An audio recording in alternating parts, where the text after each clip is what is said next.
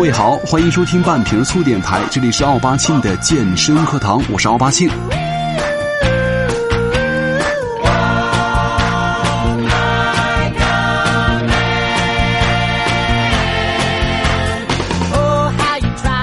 在前不久，翘臀女王金卡戴珊再一次潮爆了苹果的商店。这个金大姐啊，自己推出了一款相当性感的表情应用。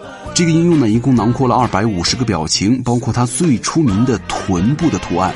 那在咱们中国区的售价呢是十二块钱。本着我自己本人对于卡戴珊老师这个身材的迷恋啊，尤其是她傲人的胸部和丰满的臀部啊，所以说我第一时间已经试用过了。并不建议大家购买。虽然说这个表情啊非常适合各位小碧池们来装十三，但是呢，因为并不兼容微信，而且使用起来很麻烦，花了十二块钱装逼失败了啊！不过纵观这二百五十个表情呢，咱们不得不说哈，还是那个翘臀最值得欣赏了啊！穿着黑色梯子裤的夸张臀部是属于金大姐的 logo，而且呢，可以看到这个傲人的胸部、纤细的腰，再加上那对沉甸甸的底座啊，确实给很多。臀部先天不足又不愿意锻炼的你们扇了一记恶狠狠的耳光。其实说到这个卡戴珊呢，如果各位啊还不清楚的话，建议大家立马先暂停播放，先去百度一下卡戴珊。看完了之后，相信你们立马就会屁滚尿流的赶紧回来听节目，好好锻炼了啊！其实说到这个卡戴珊呢，很多人会关注的点呢，一部分是冲着她的胸和屁股来的，呃，所以说呢。今天啊，咱们这期节目也会从胸和屁股两点来说，给大家一点建议。那么说到这个屁股呢，咱们的金大姐呀也没有站稳宝座。就有个统计显示了，光以腰臀差这一个数据为标准的话，位居榜首的数据呢是四十八厘米，而金大姐和碧昂斯以三十五厘米的腰臀差只能够并居第三了。其实最近这两年呢。美国的丰臀术越来越受欢迎了，有一种叫做巴西臀部提升的手术啊，最受欢迎的臀型呢，除了金大姐呢，就是这个詹妮弗·洛佩茨了。但是呢，这样的臀型啊，对于我们亚洲人来说，确实还是有些难以消化。你像一个亚洲面孔的人，腿细、胳膊细、腰细的，对不对？撅着个大屁股，肯定很难消化，而且一般的男人也很，很不敢靠近，因为不自信嘛，对不对？记得在前不久啊，唯一有资格参加巴西美臀大赛的中国姑娘，不知道各位还记不记得，就是江黎明了。各位可以去搜一下哈，江呢是生姜的姜，黎明呢就是四大天王那个黎明啊，江黎明，他那个臀和胸器啊，让你们看了绝对会 起生理反应啊，直男们。但是呢，我要说的是，他这样的臀型才是咱们亚洲女性的标杆所以说。今天咱们就先借着金大姐的顶级名媛的保养方法来学习一下蜜桃臀的修炼秘籍。所以说，咱们的口号是：明明可以靠脸的话，咱们偏要可以靠屁股来秒杀你。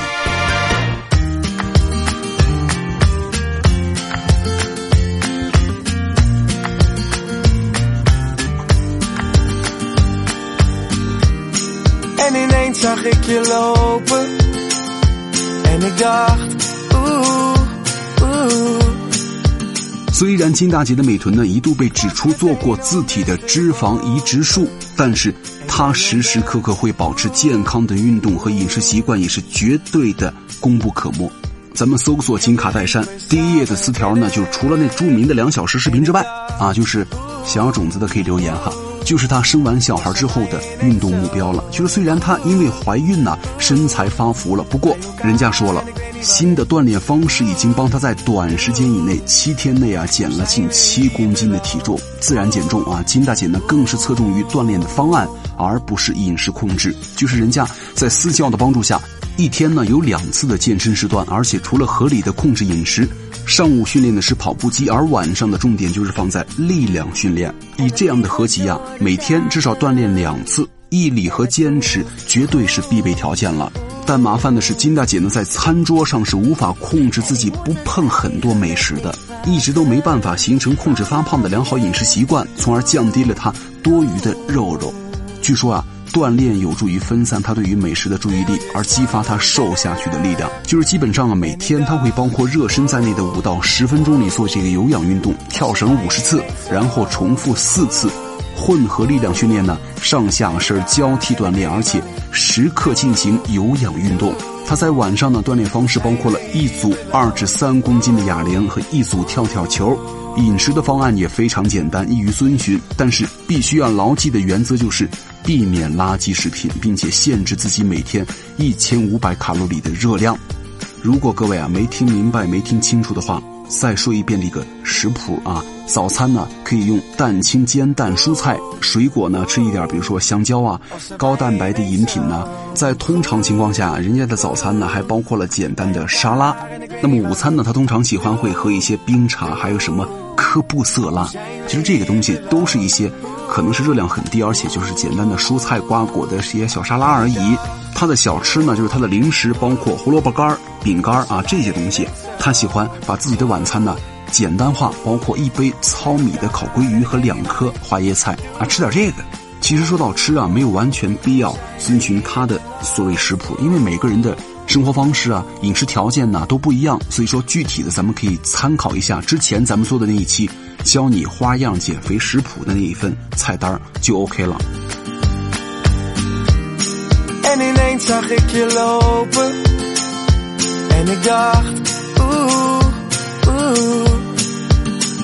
很多时候啊，方案看起来可能会比较辛苦。好在呢，并不需要很复杂的道具，只要有一些瑜伽毯啊、瑜伽垫啊之类的标准的健身的配置，就可以在家里实现锻炼计划了，对不对？再加上你的毅力，相信啊，你也可以在二零一六年的春天到来之前练出一个水汪汪的蜜桃臀了。不有那么句话吗？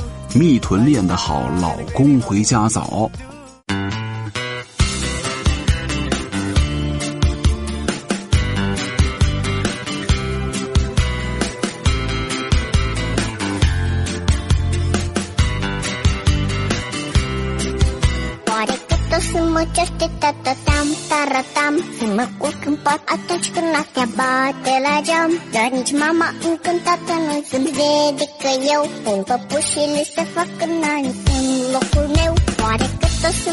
好，那么咱们说完了屁股啊，咱们再来说一说这个胸的问题啊。在这个健身当中啊，有句话叫做“新手练胸，老手练背”，就指的是很多新手啊会首当其冲把胸作为自己的第一目标来锻炼，因为这个胸啊可能是相对来说反应比较快的一个地方，对不对？还有一句话是对女孩子们来说的，叫做“胸大的孩子运气都不会太差”。你仔细想一下哈，似乎真有些道理。有一个老板去选这个职员。第一个女生呢，各方面都很优秀，简直完美。那么第二个女生呢，可能业务不是太好，但是呢，绝顶的聪明。第三个女生呢，业务又不熟又笨，但是呢，就身材好了点儿。最终呢，老板当然是要以大局为重啊，对不对？他还是录取了那个胸大的女孩子。所以说。胸大呀，对于男人、女人来说，可能都会是给人一个视觉上的很强烈的冲击。接下来，咱们就再跟大家说一说这个如何在锻炼的时候啊，最大程度的避免运动手胸。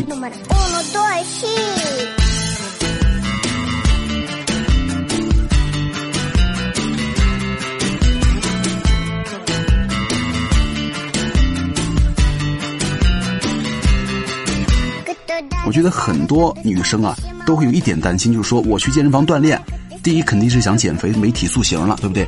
但是很多人在减肥减重的同时呢，他的胸的罩杯也会随之缩水。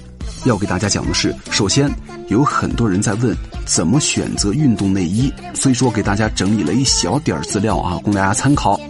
可能很多朋友啊，在运动的时候都没有穿这个运动内衣的习惯，包括去健身房，对不对？如果平时小运动的话就算了，但是呢，为了咱们的身体健康，经常运动健身的朋友们、妹子们一定得选择运动内衣。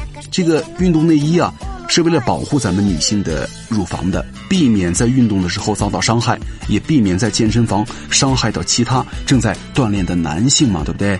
那接下来呢，要跟大家来说一说这个女性乳房的组成了。一个大老爷们儿在跟很多女性的听众来聊女性的胸部，我觉得总感觉怪怪的。哈，因为乳房的组成啊，仅仅是结缔组织、脂肪组织还有乳腺组成的，除了下面的胸大肌部分呢，没有像其他肌肉的组织支撑着。这样的话，在运动的时候啊，会因为来回的晃动，你会感觉到很不舒服。如果是特别剧烈的运动呢，都会有这样的疼痛感。那一般来说呢，在运动的时候啊，乳房不但会左右上下移动，更会有呈现八字形的晃动。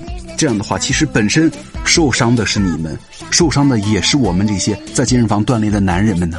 而且穿上运动衣呢，虽然不会让乳房完全不动，但是至少能够控制在一定的范围以内，不会因为晃动的幅度太大而导致不适和伤害。就是很多女性朋友们呢，可能会感觉得到。高强度运动的时候，如果内衣的支撑性不好的话，会感觉到疼痛，这可能是大胸妹子的最大烦恼了。再提醒一句啊，疼痛可能也是表层的，严重的可能会导致乳房的结缔组织损伤。那说完了这个危害呢，咱们来说一说，分析一下怎么选择适合合适的运动内衣。I'm coming to start it, study all the nice fine girls. 首先，咱们来说一说这个材质哈，在这个选择内衣的布料的时候啊，先考虑一下应该是吸湿排汗和弹性这两大功能了。好，那首先咱们来说的这个料子呢是尼龙莱卡弹性的纤维了。这类的布料啊，质地柔软、亲肤细致，而且贴合度啊、支撑度啊和定型度都非常好。还有一个棉质莱卡弹性的纤维了。一般呢。混纺布料啊都很柔软，最大的优点就是吸湿排汗。但是呢，莱卡材质是最不容易变形的。还有一种叫做聚酯纤维莱卡弹性纤维。那这类的混纺高机能的布料啊，集合了吸湿排汗、弹性高、舒适性、不易变形等一系列的优点于一身，是最选择最多的一个。还有一种就是聚酯纤维、棉、莱卡弹性纤维，这是三种材质的混纺。及以上的所有优点为一身，很显然，这类的高科技性能的布料是最适合做运动内衣的。当然了，价格可能也是相对来说最高的。而且呢，这个运动型内衣啊，主要分为三种。第一种叫做简易固定型运动内衣，就是类似于背心儿啊，但是呢，有一层网状的织物，有弹性，结构简单。第二个叫做。压缩式运动内衣就是跟那个束胸差不多，靠着内衣把乳房向胸部挤压，就是没有分力的罩杯，支撑性比较弱，所以说这一类啊比较适合小罩杯的女性使用。第三就是罩杯式运动内衣了，虽然是也把胸部整体给裹住，但是呢。左右胸啊会各自分开的罩杯，而且呢面料自身的弹性和肩带都缓解了肩部和胸部的压力。这种的内衣呢结构支撑性强，而且适合中高强度的运动和丰满的妹子。那么咱们应该如何选择一款合适自己的运动内衣呢？其实这个首先咱们要测量胸围，这个胸部大小的测量方法有很多。听说过一个比较准确的方法，推荐给大家，就是站在镜子前面啊，用皮尺量一下左右腋下一圈的长度，然后呢，再把皮尺平行横过两乳的乳尖儿的位置，这才是最丰满的长度。再用这个长度减去腋下长度的对照表，就可以找出自己的罩杯了。最后啊，关注的是这个设计和舒适度了。其实，在这个运动专卖的商品店当中啊，会看到很多的设计，比如说这个肩带设计有这个露背啊、交叉呀和竞赛式的。其实对于很丰满的妹子来说呀，交叉或者是竞赛式的肩带设计是非常适合的。这类呢支撑性很好。那么如果胸部是普通尺寸的话，那么选择传统的露背肩带就 OK 了。在试穿内衣的时候啊，一定要注意肩带的松紧程度，一般来说不要太紧。可以适当的放宽两个手指粗细，还可以试着跳一下，运动一下，看一看肩带啊是否容易摩擦你的肩部。最后还有一个小小的提示点呢，就是一个钩扣的设计，它分这个无钩扣、前扣和后扣。这个运动内衣啊，除了要贴身，也一定要方便脱穿。其实现在很多运动内衣基本上都是没有钩扣的，但是呢，在比较专业或者高强度的运动当中呢，你会看到前扣或者后扣的设计。那么后扣的设计呢，比较适合大部分的普通人了。